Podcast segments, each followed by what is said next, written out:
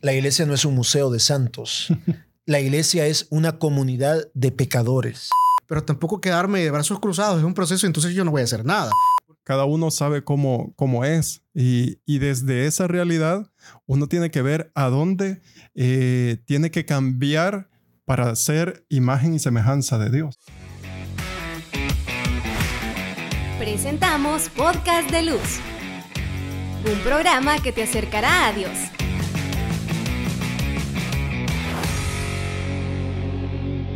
Muy buenas noches, queridos hermanos. Un saludo fraterno a cada uno de ustedes y bienvenidos a su programa Podcast de Luz. Siempre estamos para llevar la palabra de Dios y los mismos invitados de siempre de gala. Así que les presento de nuevo por, por aquellos que todavía quizás no. Así como en los mismos. no, no, pero estamos siempre con las pilas puestas. Las pilas puestas, eso sí, claro que sí, para llevarle siempre pues la alegría de nuestro Señor Jesucristo. Bienvenido, Padre Elder y Ricardo, pues a este programa y esta casa que es de todos. Bienvenidos. Un gustazo estar compartiendo con todos nuestros amigos a través de las diferentes plataformas de Lumen El Salvador. Quédense con nosotros que tenemos un temazo para esta noche. Eh, pues e invitarles también para que puedan comentar a través eh, de las diferentes plataformas que tendremos un programa especial dedicado para ir despejando todas aquellas dudas, consultas y obviamente todos los aportes que ustedes quieran hacer. Así es. Eh, bueno, hoy vamos a arrancar con el tema que, que en esta noche vamos a, a, tener, que es acerca de la conversión. Así es. Eh, algo interesante con la conversión, eh, normalmente cuando hablamos de conversión es cambiar algo, ¿verdad? Entonces, pero en algún momento pareciera que primero tuviéramos que, que, cambiar y después encontrarnos con el Señor. Cuando en los evangelios lo vemos que al final lo primero que hace el Señor es encontrarse con cada uno de nosotros y después viene como fruto de ese encuentro muchas otras cosas. Fíjate que eh, la palabra conversión en griego se llama metanoia, Correcto. que significa cambio de mentalidad. Eh, y como tú muy bien lo decías, Ricardo, eh, primero está ese encuentro, un encuentro amoroso. ¿verdad? A mí me encanta una frase de San Jerónimo que dice, dulcísimo Jesús, no seas mi juez, sino mi salvador. ¿En qué sentido? Que Dios ha constituido a Jesús como juez ¿verdad? Pero no un juez que condena, sino un juez que ama. Y si tú te fijas, incluso está dentro de los misterios luminosos, ¿verdad? El anuncio del reino de Dios invitando a la conversión. Pero primero es un anuncio lleno de amor. Primero es la experiencia que cada uno de nosotros tenemos con ese Dios de misericordia. Y es el mismo amor el que se encarga de ir denunciando nuestras iniquidades, nuestras faltas, nuestros errores y nuestros pecados. Pero no es a la inversa. No es de que el Señor primero apunta tus errores, que apunta tus pecados para condenarte, sino que primero te hace sentir amado. Y a partir de ese amor, de manera intrínseca, ¿verdad? Nosotros nos damos cuenta en qué estamos fallando y en qué no estamos correspondiendo al amor sin condiciones de parte de Dios. Sí, algo muy importante, Padre, es que bueno, no sé si en alguna de los casos lo llegamos a pensar o hemos escuchado a algunas personas eh, tener este tipo de pensamiento. Creemos que primero vamos a cambiar y luego yo me voy a acercar a la iglesia.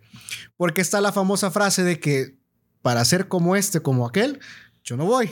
Entonces, pero en ese tiempo que nosotros estamos esperando cambiar, nos revuelca más el, el, enemigo y el mundo nos da vuelta y vuelta como empanadas y no logramos nada. No cambiamos ni nos acercamos a Dios. Entonces, ¿cómo poder ir quitando ese pensamiento? Porque realmente no vamos a llegar a nada. Y vamos a estar en esa ruleta que se va a pasar la vida, va a llegar un momento en el cual vamos a morir. ¿Y qué vamos a hacer? O sea, esa conversión nunca se dio en nuestra vida. Bien, en primer lugar, eh, me gusta mucho la frase del Papa Francisco que dice, la iglesia no es un museo de santos. La iglesia es una comunidad de pecadores. El problema es de que eh, hemos dado a conocer una imagen errónea de nuestra madre, la iglesia, ¿verdad? Como de una sociedad perfecta, cuando no lo es. Es santa porque su origen es santo, pero es pecadora porque está constituido por hombres y mujeres que somos nosotros que fallamos continuamente. Eh, sin embargo, la iglesia es, ¿verdad? Una madre y una maestra que nos va acompañando en este itinerario, en este proceso que se llama conversión. Yo les soy honesto, yo no creo en las conversiones de golpe, porque no, no existen no existen, ¿verdad? Inclusive los santos que han tenido una experiencia muy fuerte de Dios, les ha llevado tiempo su conversión. Incluso ellos se consideraban los más pecadores. Y es a lo largo de, de, su vida, ¿verdad? Y al ocaso de su existencia, cuando demuestran de que han hecho y han llegado a la meta de este camino, de este itinerario que se llama conversión, ¿verdad? Pero lo primerito que necesitamos es tener claridad de que eh, la conversión es un proceso. No hay conversiones de golpes. Y te pongo de ejemplo a un San Agustín, te pongo de ejemplo a un San Jerónimo Emiliani, a un San Francisco de Asís, a un San Ignacio de Loyola, de que a lo largo de su vida van estirpando, van eliminando aquellos vicios y aquellos pecados que eh, en su vida antes de conocer a Jesús, pues eran como pan de cada día. Sin embargo, al conocer el amor y al sentirse amados, ellos van haciendo camino, ¿verdad? Para ir erradicando aquello que ofende a ese amor llamado Dios. Algo interesante, justamente esa parte de la conversión que no, no es de golpe y es muy, es muy, muy cierto, ¿no? Porque se me venía a la mente Saulo. Y aquí viene otra situación, que podemos llegar a caer en el otro extremo de decir, los que estamos en la iglesia, podemos creer que nos creernos lo que, que ya estamos convertidos. Y quizás esta sería una buena pregunta para nosotros, eh, si estoy convertido o no. Eh, por, por, el mismo proceso. Recordemos Saulo, qué es lo que sucedió, Hechos de los Apóstoles, capítulo 9. Él creía que hacía lo correcto. Eh, en su concepción de Dios, él estaba haciendo lo correcto y perseguía a aquellos que estaban profanando a, su Dios y toda esa parte. Y entonces cae rostro en tierra y tiene un encuentro con el resucitado. Y, lo interesante es que todo lo que sucede en ese proceso de, de, de interiorizar, que cegarlo y tener esa, esa interioridad, eh, esa, eh, ese encuentro con el Señor de una forma no como lo había estudiado, no como lo había visto, sino que algo experimental, ¿no? Y aún cuando ya es el gran Pablo de Tarso, ya cuando es el gran misionero de la iglesia, del, el gran precursor, eh, o mejor dicho, el gran eh, misionero a nivel de, los paganos, lo, escuchamos, lo leemos diciendo, tres veces le he pedido al Señor, tres veces he clamado al Señor y tres veces me ha respondido, mi gracia te, basta. Tengo en mi corazón un aguijón que me duele. Tres veces se lo he dicho al Señor. O sea, nosotros podemos decir misión cumplida cuando estemos en los brazos del Señor y seremos, y ahí, en ese momento, pues en el cual seremos juzgados en el amor, nos diga, vengan a mí, benditos de mi Padre. Mientras tanto, puedes estar en la iglesia, puedes ser eh, un laico comprometido, un consagrado, un religioso, un, sacerdote, obispo. Todos, desde el, desde el Papa hasta el último fiel, necesitamos, estamos necesitados y urgidos de conversión. Sí, y algo bien importante hemos pasado también este mes al Sagrado Corazón de Jesús. Yo lo traigo a colación porque yo creo en esto y es que la gracia de Dios se renueva cada día.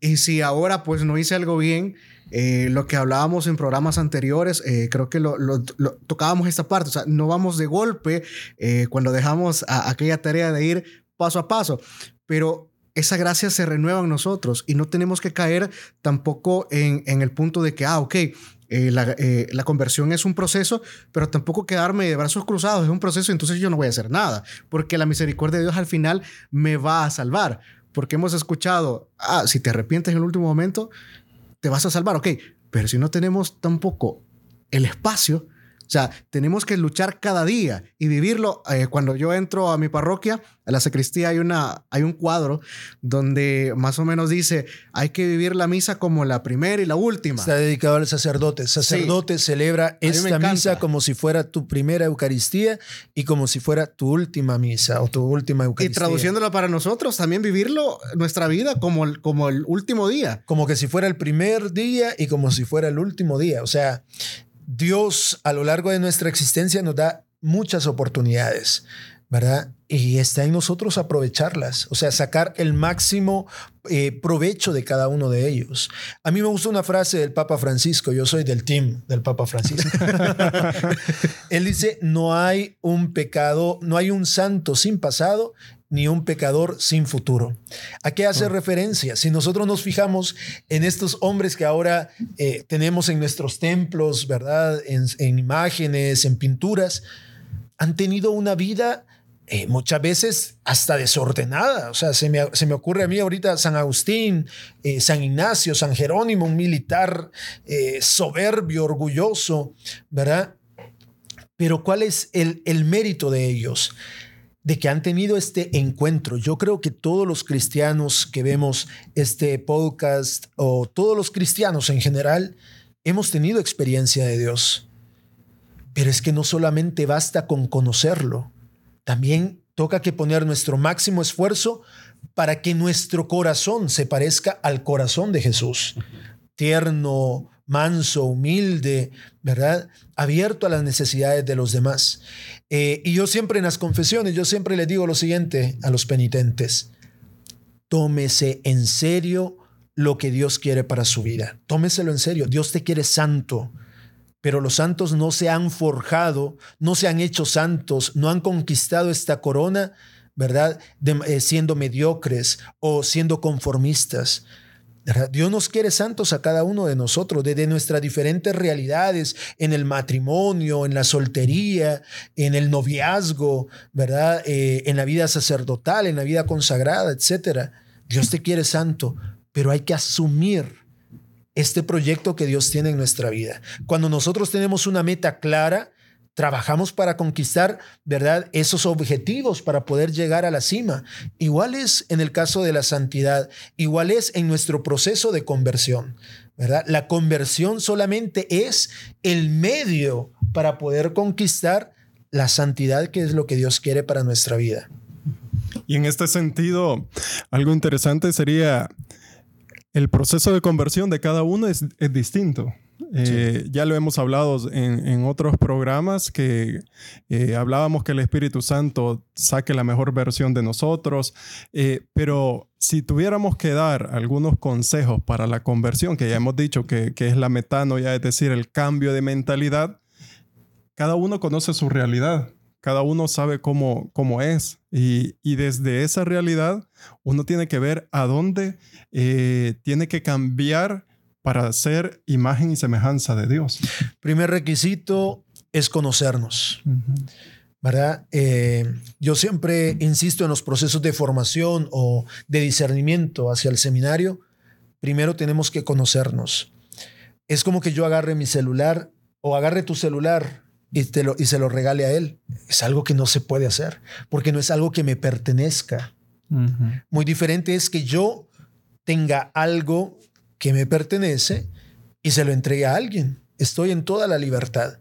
Nosotros no nos podemos entregar a Dios si no nos pertenecemos a nosotros mismos, si no nos conocemos a cabalidad, porque estaríamos regalando, ¿verdad?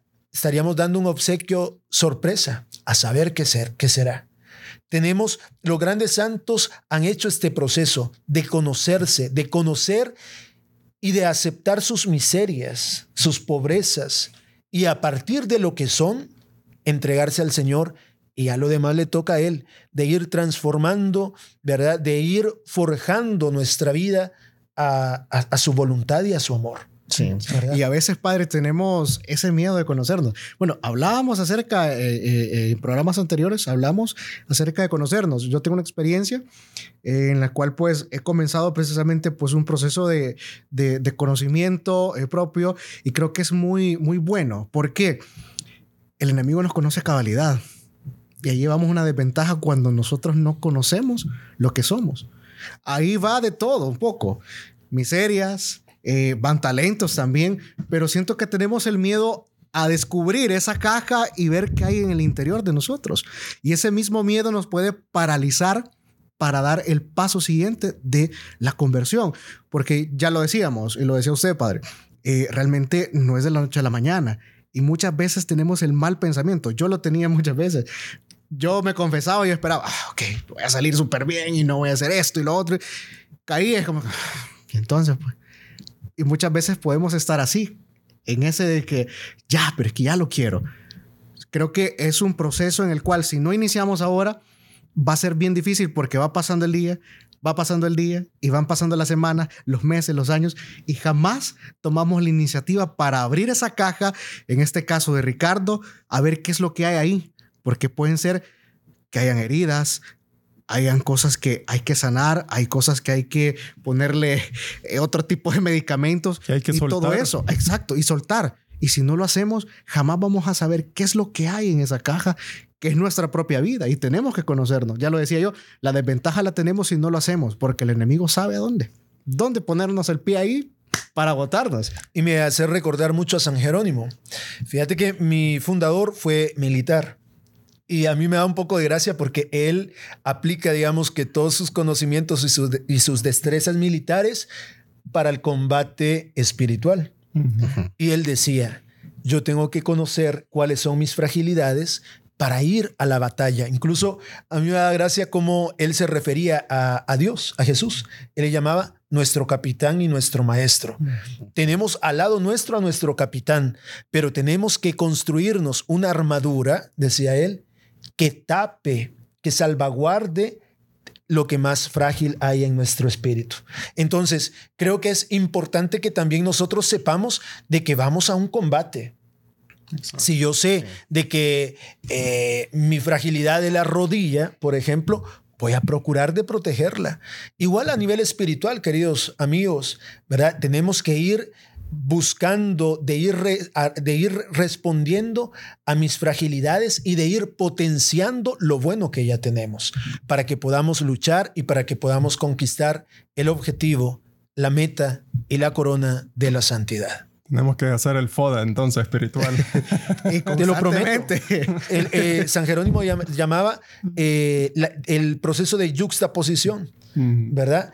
Qué es lo malo que tengo y qué es lo bueno que yo puedo alcanzar. ¿Verdad? O sea, un foda espiritual. Sin duda alguna. Y algo, algo interesante, eh, me recordaba a la Virgen María, la llena de gracia. Entonces, ¿y la llena de gracia qué es? O sea, que solo está saturado de Dios, o sea, solo está, solo, solo cabe Dios ahí, ¿verdad? Entonces, creo que en el proceso de nuestra conversión, que cada quien sabe cómo está, que eh, algo que deberemos de luchar es por estar llenos de gracia. ¿no? Creo que esa es la, la, meta que deberíamos de buscar, todos estar llenos de gracia, porque entre más saturados estemos de Dios, eso significa que hay más posibilidades de que el enemigo no nos mire nuestras fragilidades y que podamos seguir en el caminar de Dios. ¿no? Sí, así es. Y bueno, creo que también la invitación, Padre Ricardo, es que pues sigamos en esa lucha, ¿verdad?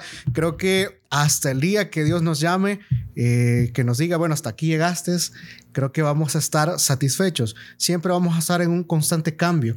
Y si logramos hacer eh, clic en algo de que, bah, ya, ya cambié, por ejemplo, mi actitud, soy muy enojado, ya lo cambié, pero siempre hay algo que vamos a ir cambiando, siempre, siempre, siempre. Así que, pues ese es el ánimo que les dejamos acá en esta noche que no se desanime, que no deje la iglesia, que no deje la pastoral, la comunidad, eh, que no deje esos sueños espirituales, porque Dios ha dado grandes talentos y grandes carismas a cada uno de nosotros.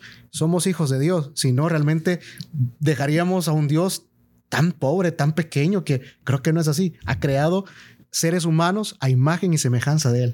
Y no nos cansemos, nunca podríamos estar satisfechos hasta que seamos como otro Cristo. Él es el modelo, él es el prototipo del hombre nuevo. Así que a luchar hasta que lleguemos a los brazos del Señor y que nos premie, tal vez no por los resultados, pero sí por todo el esfuerzo y todo el amor que hemos puesto para parecernos un poquitito a Él. Así es. Y bueno, la invitación es, queridos hermanos, que nos sigan las redes sociales a través de Lumen El Salvador en YouTube y en Facebook, donde estamos transmitiendo este programa. Eh, recuerde, eh, usted lo puede compartir, deje sus comentarios. Desde ya agradecemos también esos comentarios en los próximos programas que hemos tenido. Realmente eh, agradecemos ese apoyo también para seguir evangelizando, llevar la palabra de Dios, llevar la luz a todos aquellos que lo necesitan. padre, ¿qué le parece si nos despedimos con la bendición de Dios? Con el mayor de los gustos. El Señor esté con ustedes. Y con, tu espíritu. Y la bendición de Dios Todopoderoso Padre, Hijo y Espíritu Santo, descienda sobre ustedes y les acompañe hasta la vida eterna. Amén. Amén. Amén. Podcast de Luz. Deja tus comentarios y síguenos en nuestras redes sociales como Lumen El Salvador.